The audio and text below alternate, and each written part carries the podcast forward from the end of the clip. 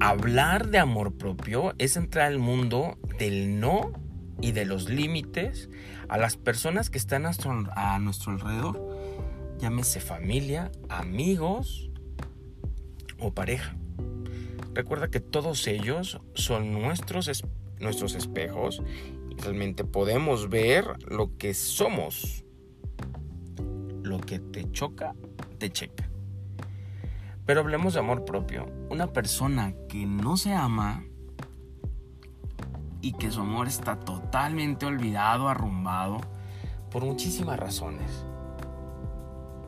Ni siquiera puede detectar cuando alguien le daña, ni siquiera puede detectar que hay una posibilidad diferente o hay otro estilo de vida para, para esta persona.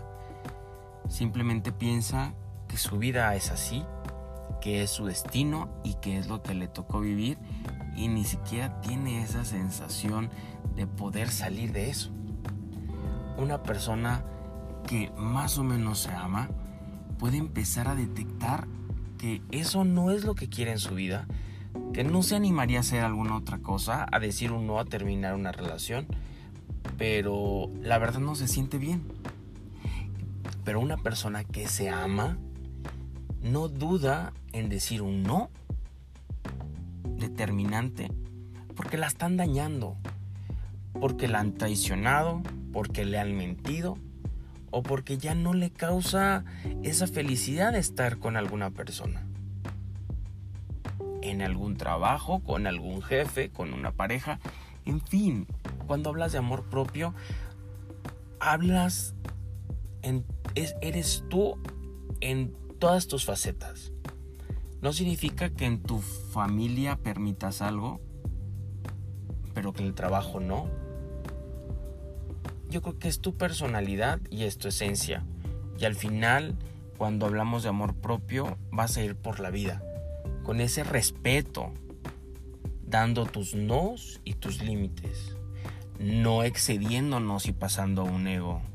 Hablar de amor propio es hablar de respeto, a ti mismo y hacia los demás. Y cuando realmente es un no, no tienes que pelearte con los demás. Simplemente es un no y puedes estar muy tranquilo y decir, no estoy de acuerdo. Pero no tienes que hacer una guerra para poder mostrar tu opinión y mostrar que te amas un chingo.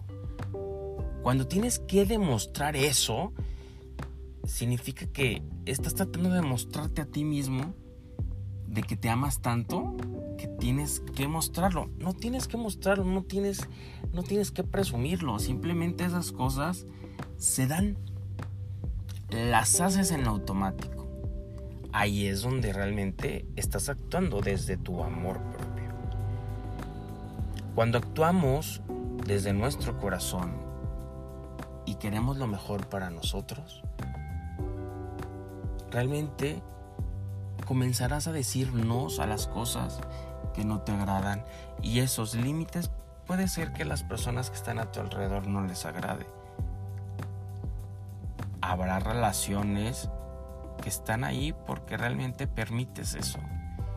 Y cuando cambias la dinámica, o una, o evolucionan contigo y suben a otro nivel de amor propio y tú puedes jalar hacia ese otro nivel y, evolucionar como personas, como relación con la familia con la, o, con la relación con la pareja. Pero si la otra persona no está dispuesta a hacer esta evolución, se va a empezar a alejar. ¿Qué prefieres? Tener personas que prefieran estarte dañando consciente o inconscientemente personas que le puesten evolucionar contigo y trabajar desde el amor propio. Decide.